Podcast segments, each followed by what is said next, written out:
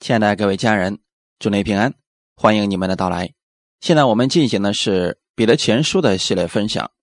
今天我们要进行的是彼得前书的第三章十七到二十二节。我们分享的题目叫“若因行善而受苦，你怎么看呢？”我们先来做一个祷告。天父，感谢赞美你，谢谢你在这个时间当中将我们带领到你的面前来，借着你的话语。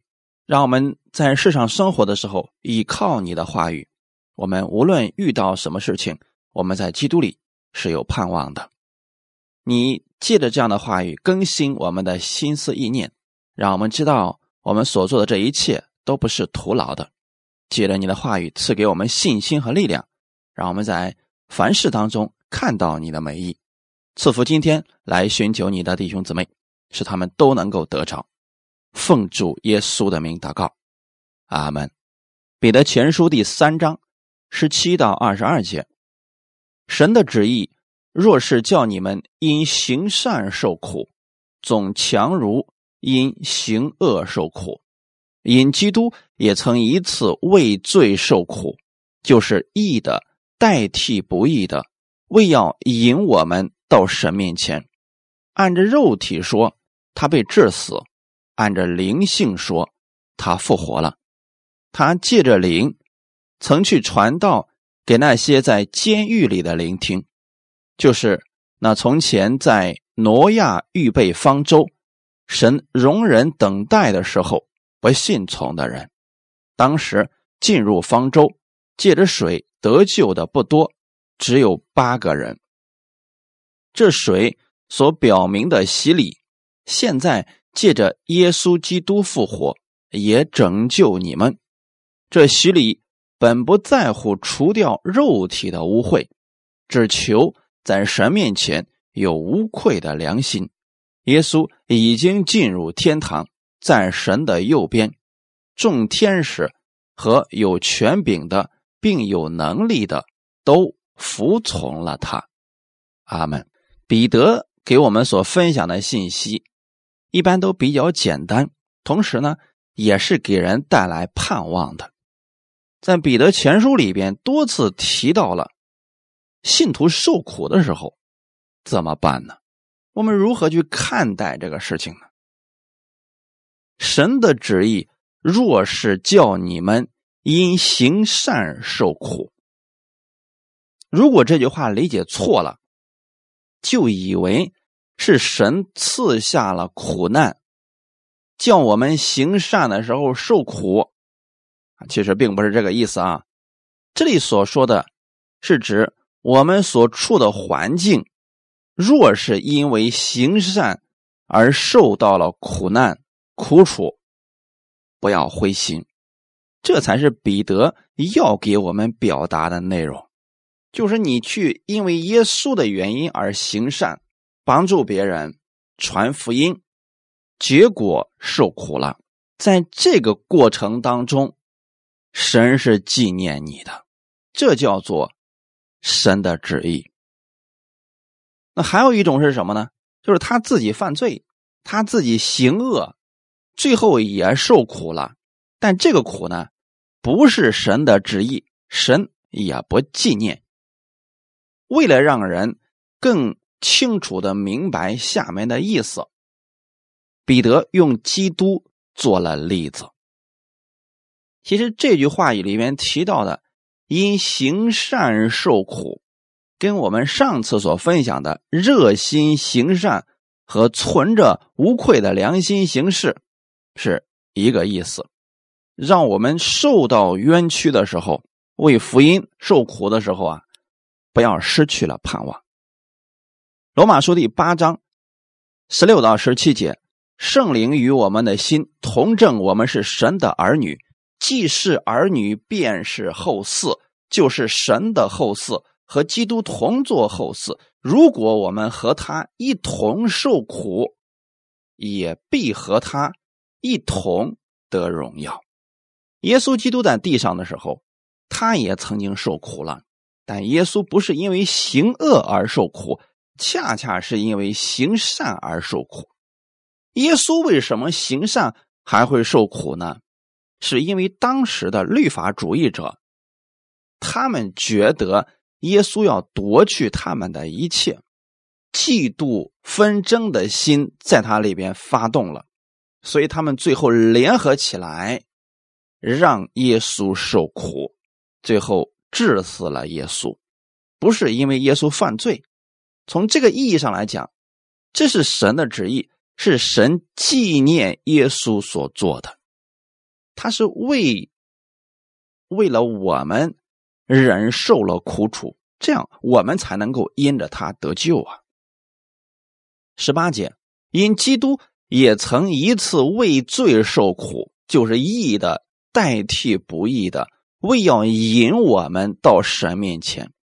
按着肉体说，他被致死；按着灵性说，他复活了。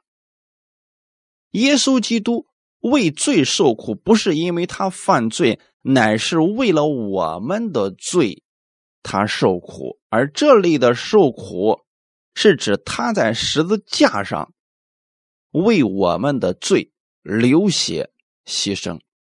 耶稣本身没有犯过罪，他也不知罪。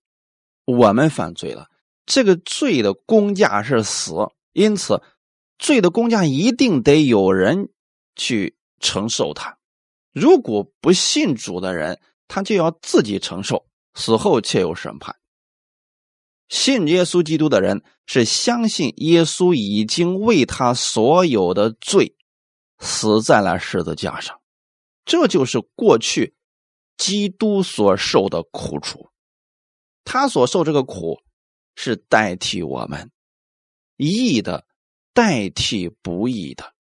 这里所说的义的，指的就是义人耶稣基督；不义的，就是指所有相信耶稣的人，因为他们身上有罪，过去他们被称为不义的人，现在耶稣代替了他们的罪。那么代替了之后。耶稣给我们带来了什么呢？为要引我们到神面前。所以，如果说我们这个罪的问题不被解决，我们是不能够到神的面前的。旧约里边也提到过，神不听罪人的祷告，是因为人身上有罪，所以有罪的时候啊，你不能够直接面见神，神也不听罪人的祷告，因为中间有罪隔着呢。但现在。你接受耶稣的时候，耶稣就把你的罪代替了，放在了他的身上，他替你而死了。这个时候，你就披着耶稣的衣袍来到神的面前。所以，我们向天父祷告的时候，最后我们要说：“奉主耶稣的名祷告。”就是我们知道，靠我们自己，我们不可能被神悦纳。我们乃是靠着基督所做的，我们承受的是基督的福分，我们披的是基督的衣袍。这样的话，我们就可以随时来到天父的面前。这是耶稣在地上披着肉身的时候，替我们所受的苦，因为我们犯罪了，他一定要受苦的，他的肉身。被致死了，这是我们都知道的事情。但是从属灵里边来讲，他复活了，就是他并没有被死亡拘谨，他从死里复活了。约翰福音十六章三十三节：“我将这些事告诉你们，是要叫你们在我里面有平安，在世上你们有苦难。”但你们可以放心，我已经胜了世界。彼得把这些事情告诉我们，不是让我们灰心绝望，而是让我们在苦难当中看到盼望。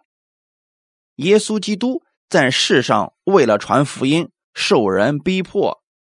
我们作为基督的门徒，我们去传福音的时候。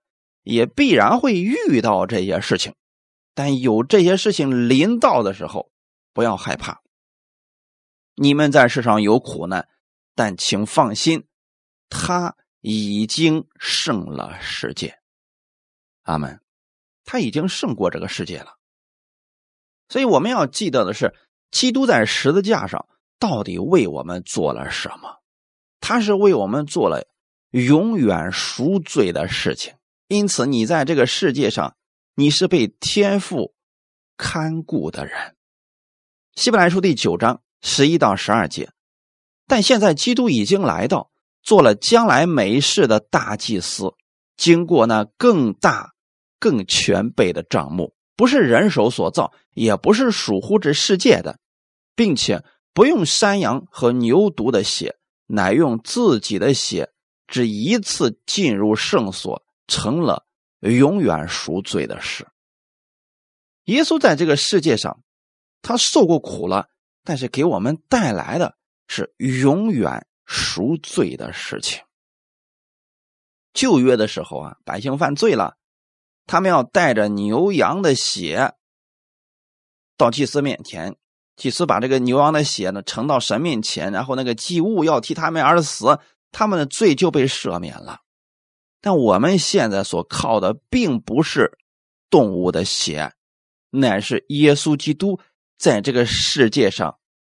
他为我们所做的，他一次进入圣所，把自己献为祭，就成就了永远赎罪的事情。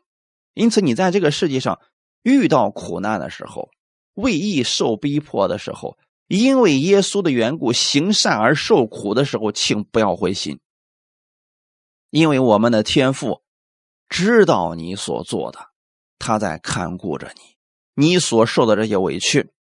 他都是知道的，并且他要补偿你。阿门。希伯来书第十章十一到十四节：凡祭司，凡祭司天天站着侍奉神，屡次献上一样的祭物，这祭物永不能除罪。从此等候他的仇敌成了他的脚凳，因为他一次献祭，便叫那得以成圣的人。永远完全。旧约的时候啊，祭司是天天站着侍奉神，屡次献上牛羊作为祭物，但那个祭物并不能除罪。耶稣基督是一次献上自己的身体，然后仇敌就失败了。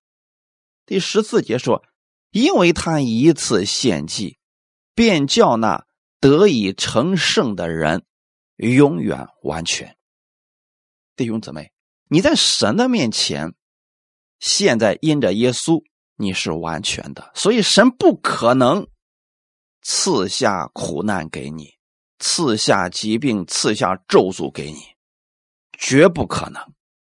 这个事情上，大家一定要明白了。我们在这个地上会遇到苦难，会因为行善而受苦，但那绝对不是从神来的。你在神的眼里边已经永远完全了，因为耶稣一次献祭，我们的天父就喜悦你，你成为了他的爱子。我们的天父恨不得把所有的好东西都赐给你。但为什么呢？信徒在地上传福音的时候、行善的时候，还会遇到这些苦难？因为仇敌嫉妒你，因为律法主义者他们嫉妒你。他们看到了你身上有神的恩典，他们受不了，所以一定要想办法，要阻止你拆毁你的一切。所以这是仇敌做的，并不是我们的神降下来的苦难。行恶除外啊！你说作为基督徒，你信了主了，结果你坑蒙拐骗，什么都做啊，这时候呢，你受到了苦啊，这个这是自作自受啊。所以作为神的儿女呢。我们应该按照神的话语去生活，就是神的话语怎么说，我们就怎么去做。你一定会被神所带领，就算遇到苦难了，也不要灰心，神会救你脱离这些苦难。阿门。耶稣基督是把我们引到了神的面前。过去他在这个地上肉身是死了，但是。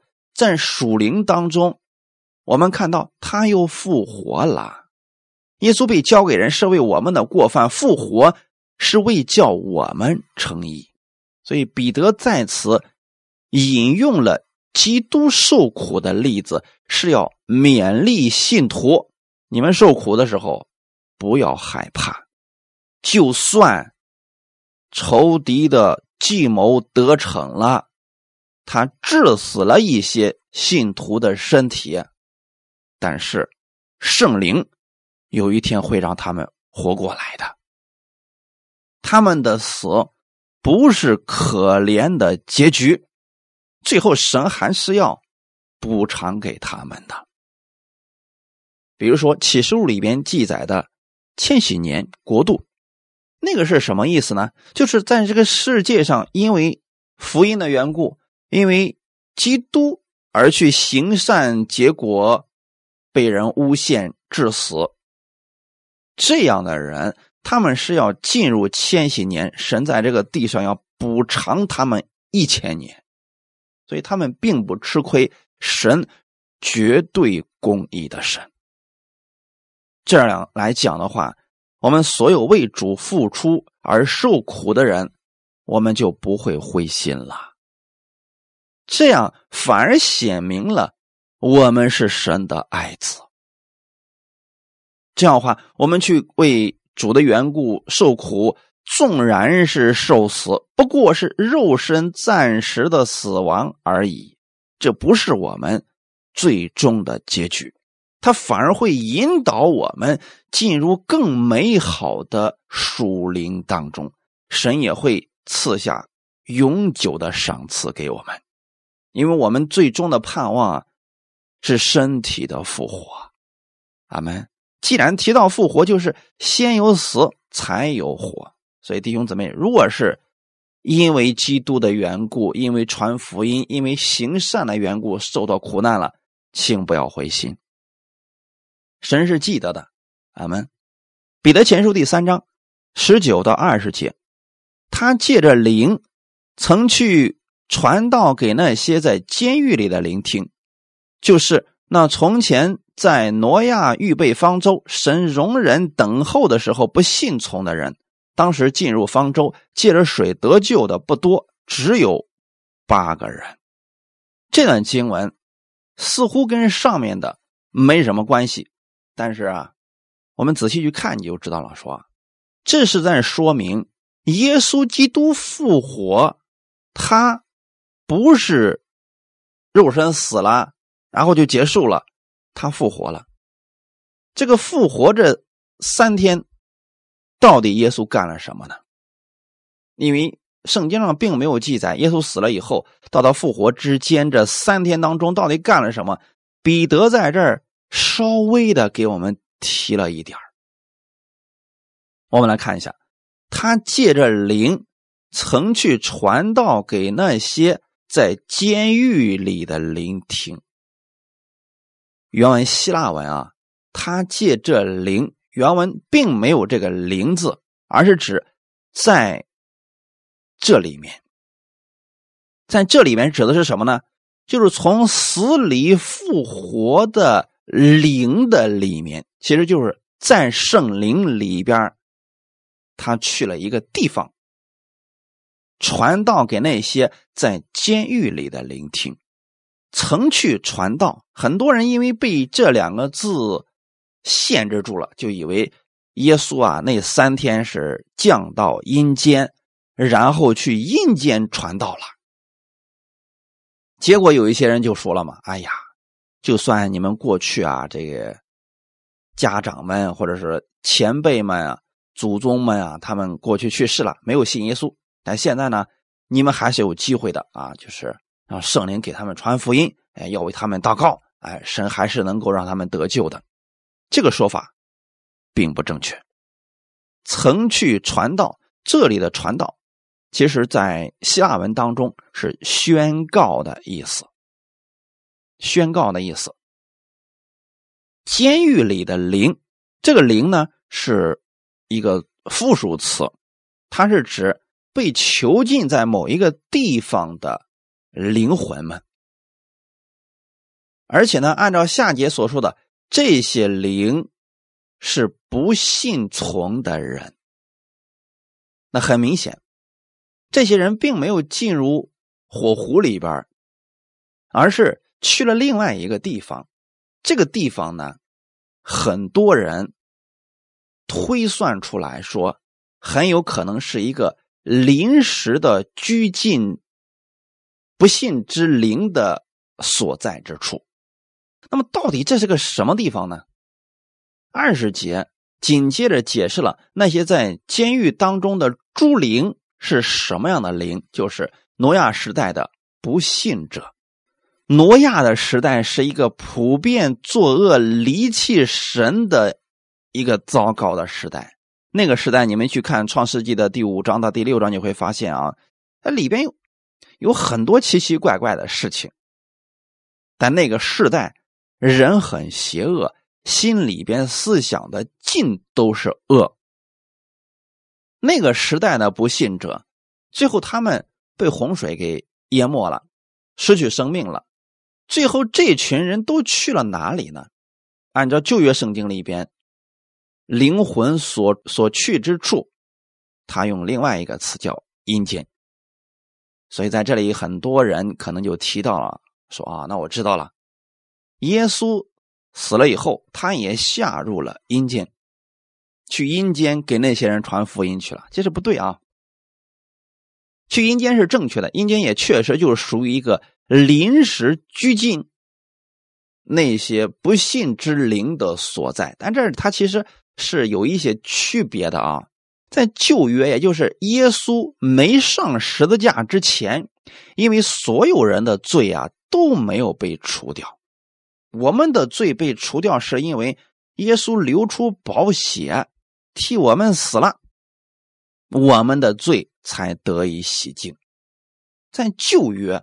也就是耶稣没上十字架之前的那些所有的人，他们虽然信了弥赛亚，虽然借着献祭相信以后要来一位救主，一定能洗净他的罪，即便是这样信了，他们也不算是被称义，是算为义，因为罪的问题还没有彻底解决嘛。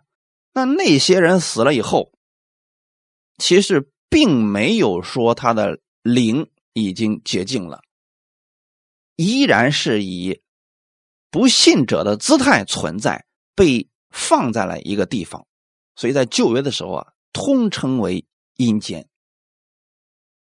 那就是不信的和信的呢是在一个地方。那么耶稣死了以后啊，他就下入了阴间，宣告他在十字架上所成之功，就把那些。已经过去接受基督的人，实际上那个时候不叫基督，就是过去因为相信祭物、相信以后要来的弥赛亚的那样的人，算为义的人，全部带出来了。所以在这儿，其实，呃，讲起来也比较麻烦一点啊。但是我们要知道，无非就两种主张：第一，就是主张。耶稣基督曾去过阴间，确实给一些人宣告了他在十字架上所成之功。那第二种就是耶稣没去，只是在意念当中他的灵去了。我们呢不太认可第二种的说法，所以我们只对第一种说明一下，就是耶稣基督死了以后，确实下到了阴间。那么下到阴间之后，他有三日的时间才复活的，对吧？那以下是耶稣基督曾下入阴间的明显证据，在旧约当中也曾提到过这个事情。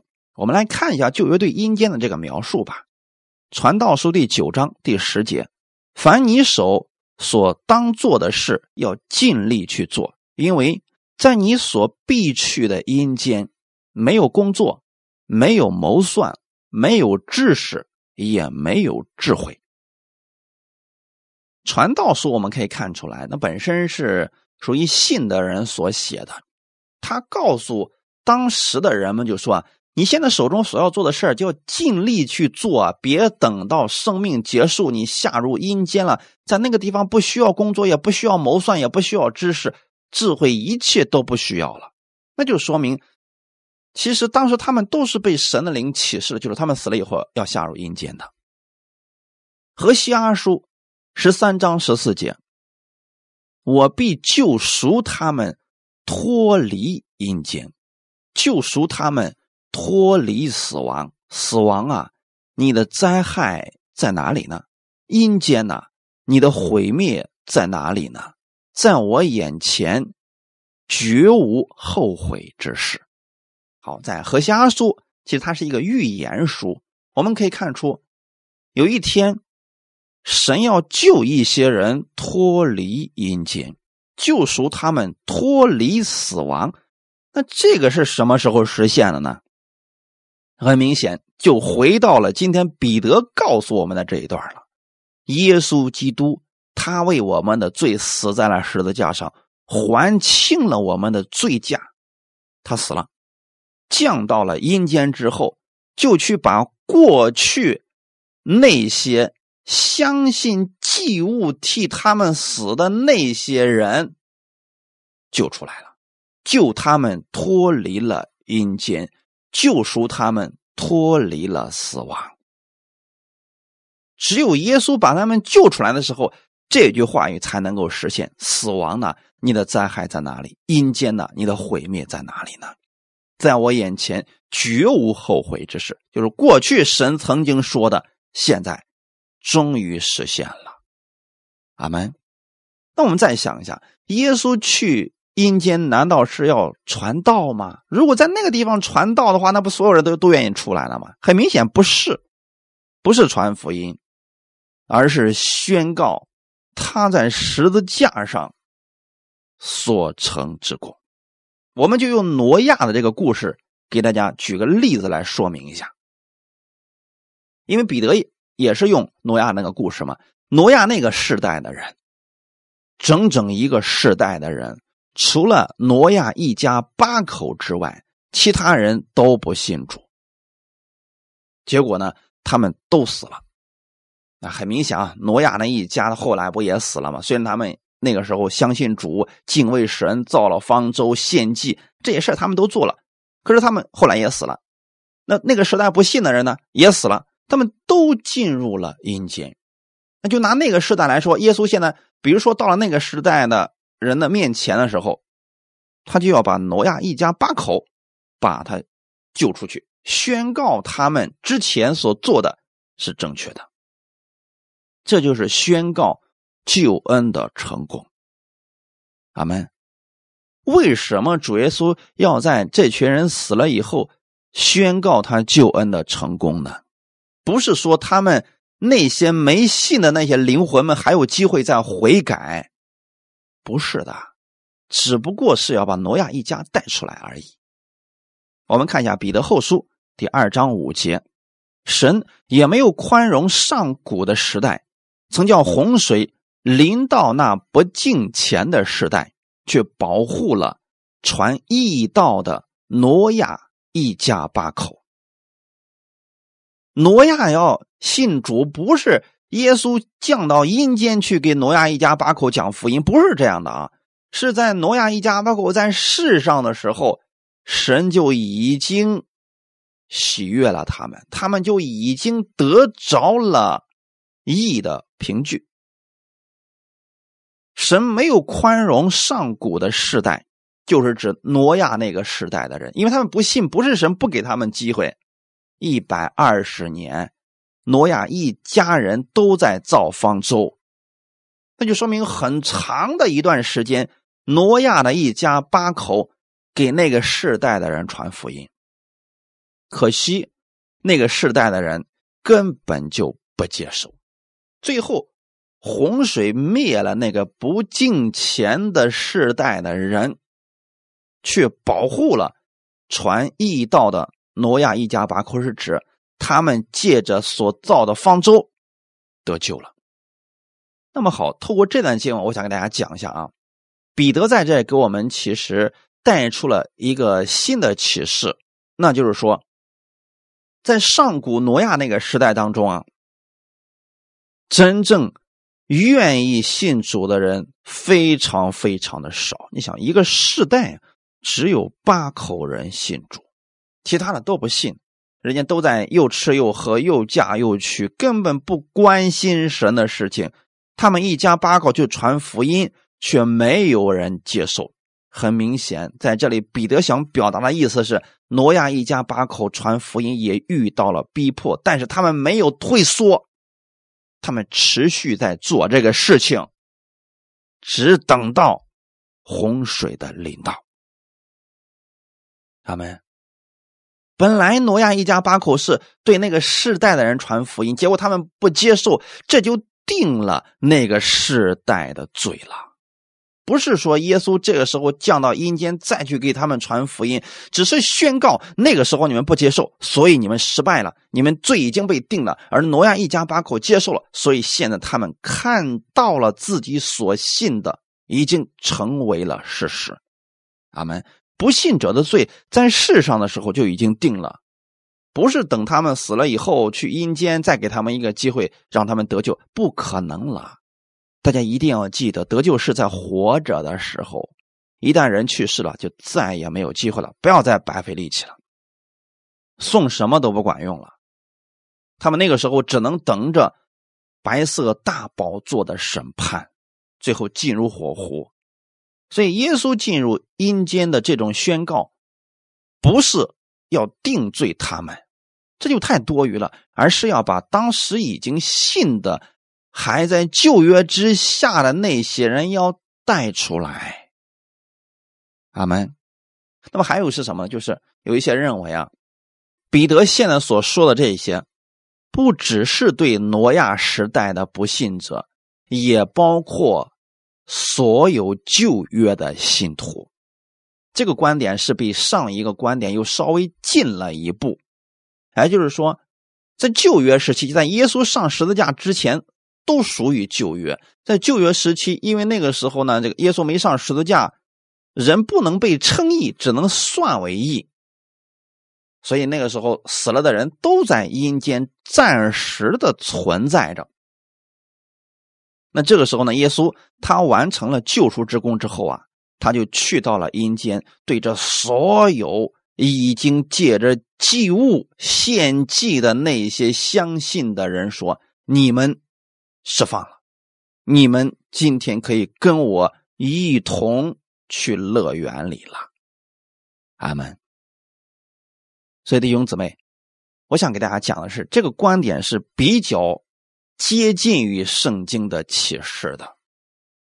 也就是说，在旧约之下的那些信徒们，他们终于等到了他们过去一直盼望的那个救主的来到，并且宣告。救恩已经成功的完成了，将这些在阴间当中的信徒们都带到了乐园。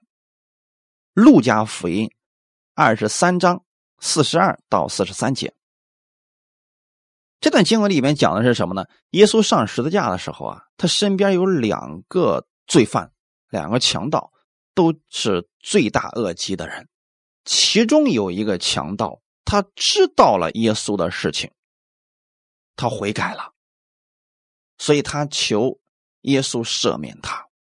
四十二节就说：“耶稣啊，你德国降临的时候，求你纪念我。”耶稣对他说：“我实在告诉你，今日你要同我在乐园里了。”这个事情在旧约的时候是没有的，在旧约的时候，人们死了以后。都下阴间了，暂时在那儿存着啊。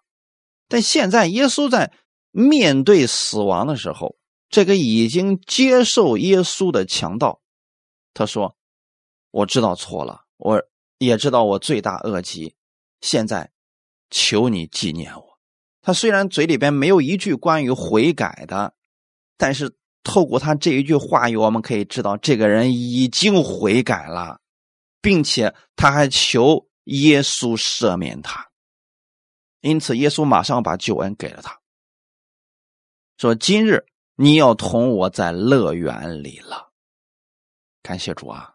所以从这个地方，我们可以其实简单的看出来一件事情，那就是在旧约里边的那些人，他们最终要跟这个强盗得救一样，要进入到乐园里。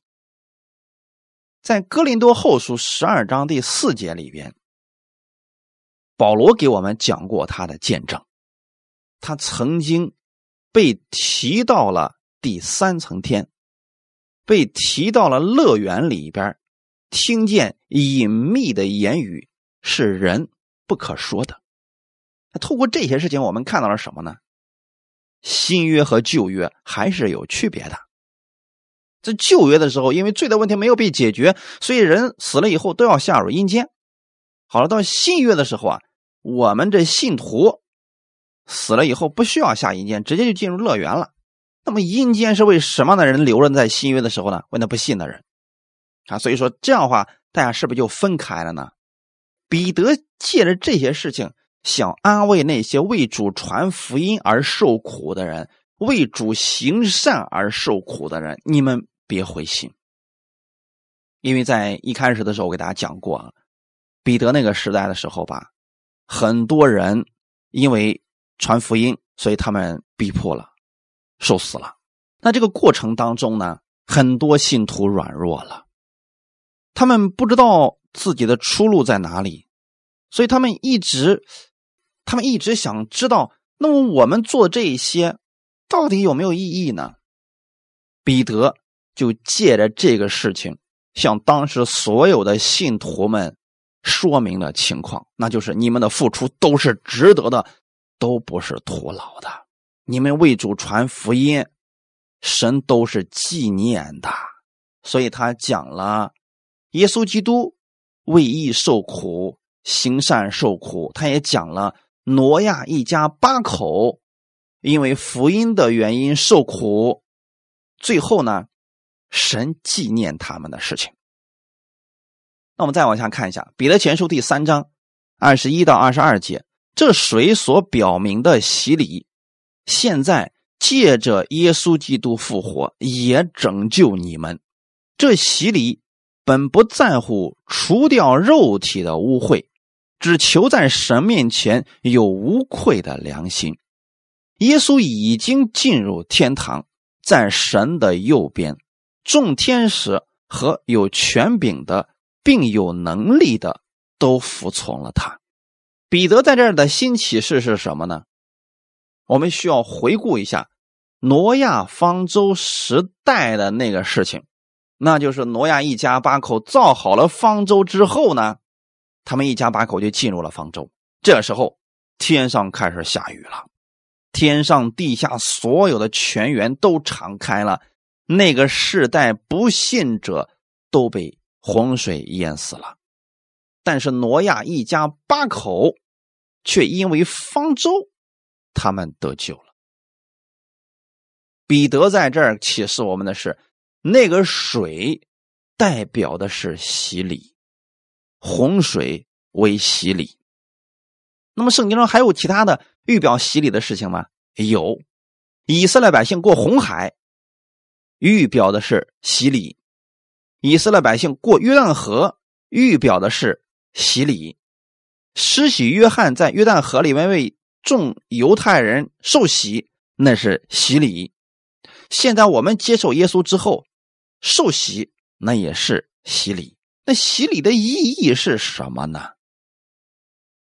所以后面彼得就说了：“现在借着耶稣基督复活，也拯救你们。”所以弟兄姊妹，通过这些事情，彼得想要给我们表达的是：你们行善而受苦，别害怕，别灰心。你们都是受过洗的人，你们看到耶稣基督受洗，他最后死而复活。你们也会如此的。那么，在这个世界上遇到这些问题的时候，请你记得你是受过洗的人。受过洗的人，洗礼不是让你除掉身体上的污秽，它也不可能除净你身体的污秽，因为你从水里边进去出来一下，怎么可能把身上的灰污秽除掉呢？那不可能的。它主要告诉我们的是什么呢？你在神面前已经有了无愧的良心。洗礼是代表着我们与基督同死同复活。罗马书第六章三到四节岂不知我们这受洗归入基督耶稣的人，是受洗归入他的死吗？所以，我们借着洗礼归入死，和他一同埋葬，原是叫我们的一举一动有新生的样式，像基督借着父的荣耀从死里复活一样。保罗在这给我们解释的是比较清楚的，所以在教义方面。大家去看看保罗的书信，你会得到更详细的解说。彼得呢，只是简单给我们用例子来说明了一下。要详细了解，还得看一下啊罗马书。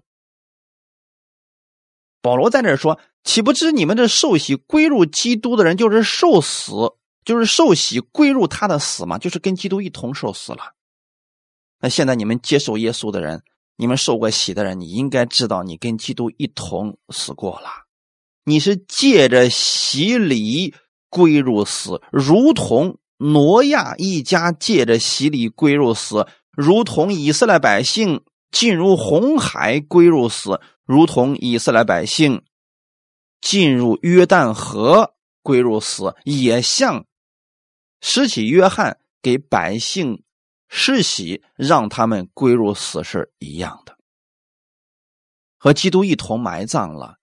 那从水里出来的我们，不再是自己，乃是基督在我们里面活着。我们活着，乃是拥有基督的样式，这是新生的样式。因此，我们就应该像基督一样，在这个世界上行事为人。就算行善而受苦，也应当学习基督的样式，不抱怨。不灰心，不绝望，仰望造我们的天赋。哈利路亚！这才是彼得要告诉我们的信息。同时，彼得想告诉我们的是，借着这个洗礼，他也要拯救我们。所以你们别灰心，不是神赐下这苦难给你们，你们在神面前应当有无愧的良心。阿门。那现在耶稣如何呢？二十二节说，耶稣已经进入天堂，在神的右边，所以耶稣是得胜的。他过去虽然在这个世界上传福音，受人的辱骂，受人的鞭打，最后受死了，但是他从死里复活了。现在他已经进入天堂了，就在神的右边。这右边代表的是得胜，是荣耀。那么你也是一样的。你若是因为传福音、因为行善而受苦，那么你也要得到神那永久的赏赐。所以说，我们在这个世界上所做的这一切，那绝对是值得的，是神要给你存到永永远远作为赏赐的。阿门。而且呢，你看耶稣，他因为是做的功是最大的。所以他现在在神的右边，众天使和有权柄的，并有能力的都服从了他。那如果我们在这个地上也学习耶稣的样式，将来在天国的时候，神会让我们管理几座城，也会让很多天使来服侍我们，一样的，那就是神给我们的赏赐呀。阿门。所以说，在这个地上受苦，在这个地上因为基督的原因受逼迫，神不会亏待你们的。最后，我们看一段经文，《希伯来书》第十章三十二到三十六节。《希伯来书》第十章三十二到三十六节，你们要追念往日蒙了光照以后所忍受大征战的各样苦难，一面被毁谤遭患难，成了戏景，叫众人观看；一面陪伴那些受这样苦难的人。因为你们体恤了那些被捆锁的人，并且你们的家业被人抢去，也甘心忍受，知道自己有更美长存的家业，所以你们不可丢弃勇敢的心，存这样的心必得大赏赐。你们必须忍耐，使你们行完了神的旨意，就可以得着所应许的。阿门。希伯来书第十章讲了很多在过去的时候，那些因为主名而受苦的人，那他们将来要得着什么呢？神永久的赏赐，而且是大赏赐。所以在这儿，神让我们追念往日，蒙了光照以后，所忍受大征战的各样苦难。在这儿，其实彼得想告诉我们，在传福音的过程当中，确实会有苦难。信了主了，你的人生也不是一帆风顺的。神曾应许约书亚，还有约应许旧约里面很多人说：“我必与你同在，你做事一定是凡事亨通。”凡事亨通的意思，并不是没有苦难，而是遇到问题了，神跟他们在一起。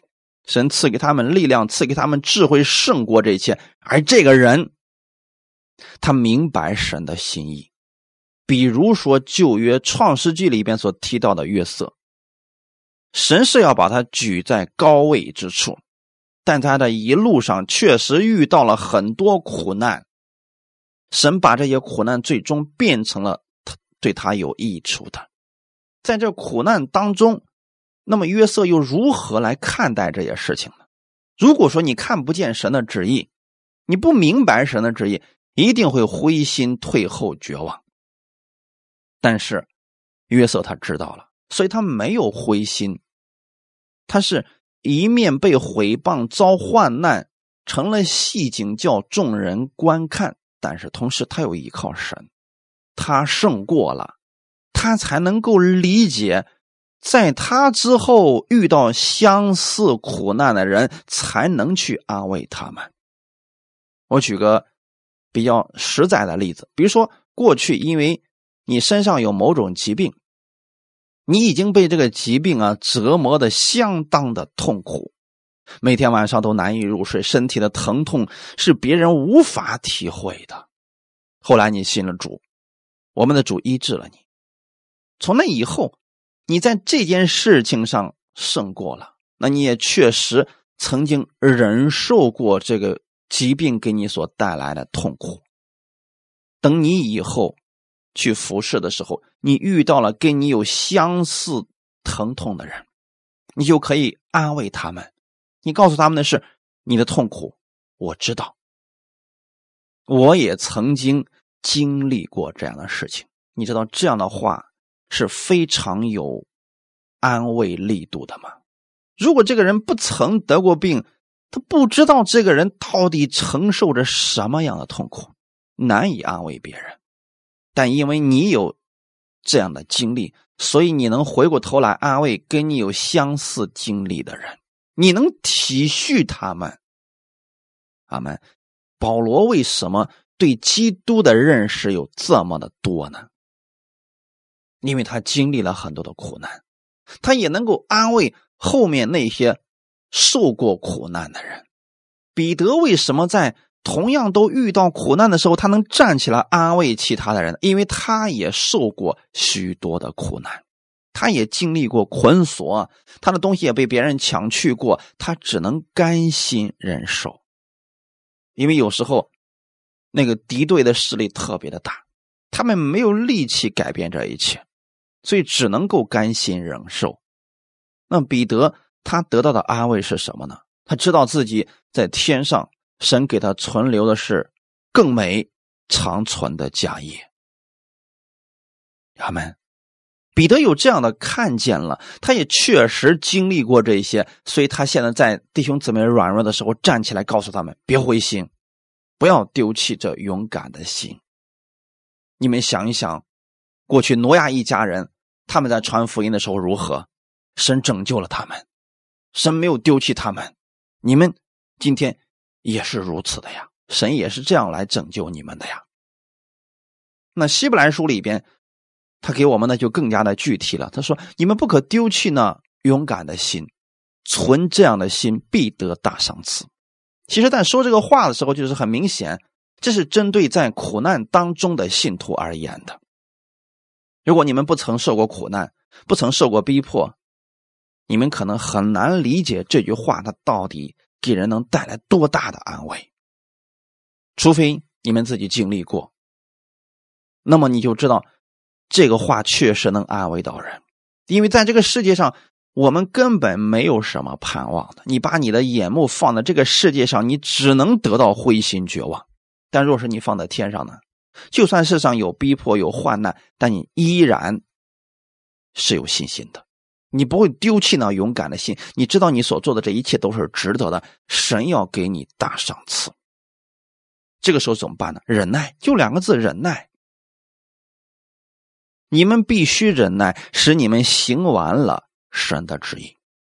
希伯来书的作者是想告诉我们，我们对生死要有一个比较清楚的认知，那就是我们的生死是在神的手里边。那世人肯定认为是。活的时间越久越好，其实还真不一定是这个样子。你说有些人啊，活的年龄很大了，但是每天躺在床上吃吃不了东西，睡也睡不好，那个其实真的没有意义的。但主是怎么样看待这些生死呢？就是你在这个地上行完了神的旨意，你就可以回去了。有的人可能。三十多岁就行完了，比如说耶稣，那有的人可能就五十岁，有的人可能六十岁，这个不一样的。但是我们都是行完了神的旨意，我们就可以回去了，你就可以得着神给你应许的大赏赐了。阿门。那么在行神旨意的过程当中，要么你就哎，因为传福音比较顺利，有果效，你心里很喜乐；要么就是因为。传福音，因为行善而受苦，但这两样我们都需要忍耐，就是靠着信心往前走，行完我们在世上的路程，这就足够了。弟兄姊妹，这是我们在世上最有意义的事情。请记得，你的生命是有限的，那么把你的有限的生命，请用在我们最有价值的地方，那就是为主做工。为主做工的时候，确实会遇到逼迫，遇到苦难，但请不要灰心。神记得你们所付出的一切，你们的付出没有一件是徒劳的。有时候你可能只是种下了种子，没有看到它发芽长大，但是可能若干年之后，你这个种子就已经发芽长大，长成了参天大树。这个人可能一开始就像扫罗一样，但是后来有一天他变成了保罗。你的这个赏赐在神面前也是大的。因此，弟兄姊妹，无论我们做主的工现在有没有果效，请不要灰心。只要你付出了，神都是纪念的。神祝福你们，纪念你们在主里边为主所摆上的这一切。耶稣爱你们。我们一起来祷告，天父，感谢赞美你，谢谢你借着这样的话语来安慰我们。如果说我们在这个地上因为福音的缘故，因为行善而受苦，我们不再灰心，我们也不再去问神为什么。我们在凡事当中仰望你的话语，我们知道你已经得胜，已经坐在天父的右边，所以耶稣，你可以帮助我们，圣灵你也可以加力量给我们，让我们在凡事当中能够向你发出感谢，因为我们是在为主做工，我们知道我们所做的一切都不是突然的。谢谢你把这样的信息给我，让我增加力量，让我靠着主向前走。让我在一生在这个地上活着的时候，每一天都是有意义的。我愿意在地上的时候为主做那美好的工。你使用我，也使用我周围的这些弟兄姊妹，让他们更多的人参与进来，参与到福音的施工当中，让我们的人生变得有价值。感谢赞美你，一切荣耀都归给你。奉主耶稣的名祷告，阿门。